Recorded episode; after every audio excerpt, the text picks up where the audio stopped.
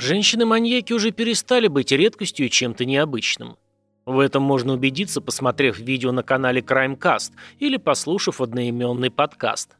Но сегодня у нас история детоубийцы Мэри Бет Тиннинг, и она будет весьма необычной, хотя бы потому, что идет вразрез с самой человеческой природой. Рассаживайтесь поудобнее. Меня все еще зовут Евгений, и под ником «Пожилой ксеноморф» я озвучиваю аудиокниги, видеоролики и весь сопутствующий контент. Хочу предупредить заранее. Сегодняшний материал содержит описание настоящих преступлений, и это может как минимум испортить вам настроение. Мэри Бет Тиннинг в девичестве Роу родилась у Рут и Элтона Льюиса Роу 11 сентября 1942 года в небольшом городке Дуанесбург, штат Нью-Йорк. О ее ранних годах известно мало. Отец воевал во Вторую мировую, мать работала за двоих. Так как родителям заниматься ей было некогда, Бетти периодически таскали по родственникам. Один дед даже однажды просветил ее, сказав, что она была нежеланным и случайным ребенком. А когда ее младший брат достиг подросткового возраста, Мэри Бет сказала ему, «Это ты был тем, кого они хотели, а совсем не меня». После войны Элтон Льюис вернулся и начал трудиться на заводе General Electric. Собственно, в том районе тогда больше крупных работодателей не было. Намного позже Мэри Бет расскажет, что отец насиловал ее, когда она была ребенком. Примерно с 11 лет. Вроде бы из-за этого она несколько раз пыталась покончить с собой. Но потом, по некоторым данным, ей все это даже понравилось. И когда через пару лет папаша перенес инсульт и почти перестал владеть руками, она продолжала эту порочную связь с ним уже самостоятельно до тех пор, пока ей не исполнилось 15. Под Рождество 1957-го к бате пришел паралич прямо в ходе любовных игрищ с дочерью. Вроде бы ей надолго запомнился этот праздничный вечер под елкой, где вместо подарка лежал папаша, а вокруг него суетящиеся люди в белых халатах. Закончив среднюю школу в 1961-м, Бетти трудилась на разных неквалифицированных работах. В конце концов устроилась помощницей медсестры в больницу Элис в Скинниктаде, штат Нью-Йорк, в 10 милях к северу от Дуанесбурга. А в 1963-м ей реально повезло. На свидании вслепую она познакомилась с Джозефом Тиннингом, инженером с завода General Electric. Они поженились в 1965 и их первый ребенок, Барбара, родилась в мае 67 года, а в январе 70-го родился Джозеф-младший. На следующий год, в октябре 71-го, отец Мэрибет умер от внезапного сердечного приступа, и ее мрачное прошлое вроде как осталось позади.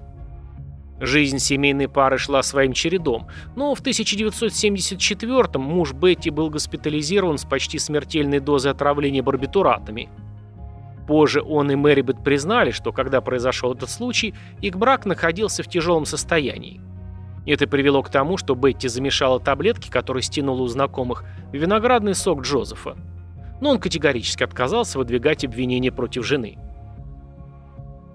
26 декабря 1971 родилась Дженнифер, третий ребенок Тиннингов. У нее был геморрагический менингит и множественные абсцессы мозга, развившиеся внутриутробно. Девочка прожила всего неделю и умерла 3 января 1972 Через две недели после смерти Дженнифер Тиннинг привез двухлетнего Джозефа-младшего в больницу и сказал, что у него случился внезапный припадок, и мальчик подавился собственной рвотой. Пацан пробыл в больнице несколько дней, прежде чем его выписали, но врачи не обнаружили никаких отклонений.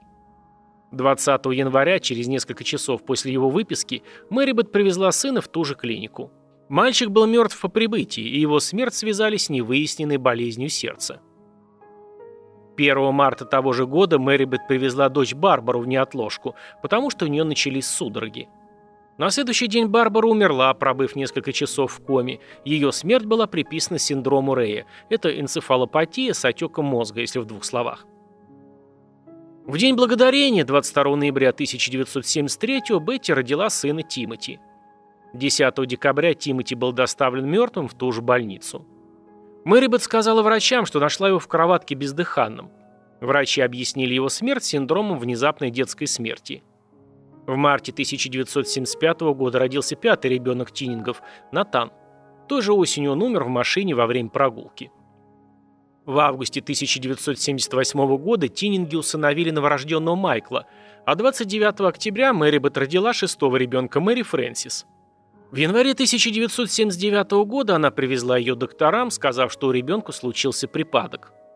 Медикам удалось оживить ее, поставив диагноз прерванного синдрома внезапной детской смерти.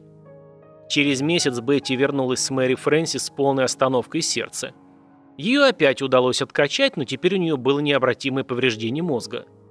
Она умерла через два дня после отключения системы жизнеобеспечения. Той осенью родился восьмой ребенок Тиннингов Джонатан. Он умер в марте 1980-го после того, как в течение четырех недель находился на аппарате искусственной вентиляции легких в Олбани, штат Нью-Йорк.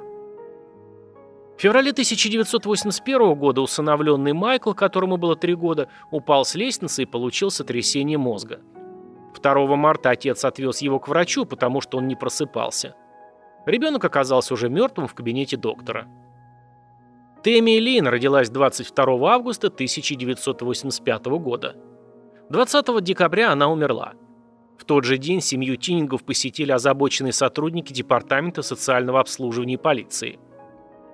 Первоначально полицейские подозревали, что Тэмми Лин умерла от синдрома внезапной детской смерти. Но ведущий судебно-медицинский патологоанатом штата смог определить, что смерть девочки наступила именно в результате удушения. Обвинив Мэри Бет в ее смерти, следствие решило проверить смерти остальных восьми детей Тиннингов, считая их подозрительными. Только смерть Дженнифер не вызывала подозрений, потому что она произошла до того, как ребенок выписался из больницы. Было проведено шесть вскрытий детей Тиннингов, но на них не было обнаружено никаких следов жестокого обращения. Мэри Бет и Джо Тиннинг раздельно доставили в полицейское управление Скинниктади для допроса. И в этот же день Мэри Бет подписала документ, в котором призналась, что убила Тэмми Лин, Тимоти и Натана. Она была арестована и обвинена в убийстве Тэмми Лин. Никаких доказательств по другим убийствам не было. Через несколько дней Бетти внесла залог в размере 100 тысяч долларов и была освобождена из-под стражи до суда. Судебный процесс начался 22 июня 1987 и длился 6 недель. После заслушивания многочисленных свидетельств докторов и прочих специалистов присяжные заседали в течение 23 часов в течение трех дней. Они посчитали Мэри Беттининг виновной по одному пункту обвинения в убийстве второй степени – она была оправдана присяжными в составе семи мужчин и пяти женщин по пункту «умышленное причинение смерти младенца», но была признана виновной в убийстве по пункту «безразличное отношение к человеческой жизни». Мэрибет закрыла лицо руками и тихо плакала, когда выносили приговор. Ее муж после суда сказал, «Я все еще думаю, что она невиновна». Решением суда, с учетом полученной в детстве душевной травмы, Бетти была приговорена к пожизненному заключению без права выхода по УДО в течение 20 лет, что на 5 лет меньше максимального срока наказания за это преступление. Она была помещена в исправительное учреждение строгого режима для женщин Бетфорд-Хиллз. Первая попытка Бетти добиться условно-досрочного освобождения была предпринята в марте 2007 года. На заседании она сказала, «Я должна быть честной, и единственное, что я могу вам сказать, это то, что я знаю, что моя дочь умерла. Я ничего не помню, и я не могу поверить, что причинила ей вред. Ничего не могу к этому добавить». В УДО тогда ей было отказано. Она подавала прошение в 2009, 2011, 2013, 2015 и 2017 годах. И ей отказывали, ссылаясь на то, что она продолжает демонстрировать отсутствие понимания и сожаления в связи с лишением жизни ребенка. Мэри Бет Тиннинг вышла по УДО 21 августа 2018 года. Она была более 31 года из тех 20 возможных, прежде чем ее освободили. Муж Джозеф поддерживал ее на протяжении всего срока и присутствовал при освобождении. Он, кстати, регулярно навещал жену два раза в месяц на протяжении всей долгой отсидки. Под надзором Бетти останется до конца своей жизни. Живет она там же, в округе Скинектади, в северной части штата Нью-Йорк. У нее самый настоящий комендантский час, если это на что-то влияет в ее возрасте, а ей на сегодня 79. А теперь о важном. В этом материале я старался придерживаться строго документальной версии только доказанных фактов. Вокруг этой истории слишком много слухов, и все они в целом сводятся к одному и тому же. Уж она их душила, душила, душила, душила, пока не устала рука. В этом направлении, как вы понимаете, изгаляться можно сколь угодно долго и в красках описывать то, чего не было или, по крайней мере, невозможно доказать. И здесь определенно есть большая разница, например, с еще одной убийцей собственных детей, Мэри Ноу. Всего у нее их было 10, двое умерли по естественным причинам, в смысле от болезни и под присмотром врачей, а 8 ушли из жизни при весьма мутных обстоятельствах, в возрасте от 5 дней до 14 месяцев. В ходе следствия Мэри призналась в том, что собственноручно задушила четверых, а как насчет четверых других, она не помнит. Эта история интересна тем, что последний ребенок умер в 1968 а села в тюрьму Мэри в 1998 после возобновления расследования, благодаря вышедшей статье о Ванетте Хойт, которая созналась в убийстве пятерых своих детей, получила срок и как раз в 1998 умерла в тюрьме. Вот как все закручено.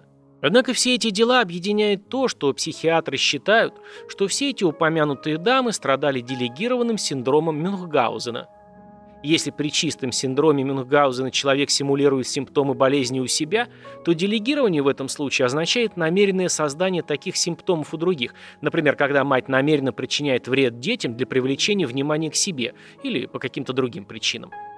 Синдром Мюнхгаузена признается заболеванием не во всех странах мира и не всеми психиатрами, поэтому насколько нужно принимать этот факт во внимание, решать вам самим. По истории Мэрибет была написана книга «Мама убийца», в которой написавший ее детектив предполагает, что с его точки зрения расследование шло небрежно, поэтому убийства других детей не доказаны. Потом была книга «От колыбели до могилы», «Короткие жизни и странные смерти девяти детей» Мэри Бет Тининг, примерно на том же самом. Потом книгу еще написал и патологоанатом, занимавшийся вскрытием Тэмми Лин. Он же снялся в одном эпизоде документального сериала HBO American Undercover «Вскрытие», где подробно рассказал о своей работе по этому делу. Вот такая непростая история. Пишите, что думаете о ней в комментах, ставьте лайки, если понравилось, не ставьте, если нет. Заходите в мой телеграм-канал, там кроме анонсов есть много дополнительной инфы по теме True Crime. Всем пока, до наших новых волнующих встреч.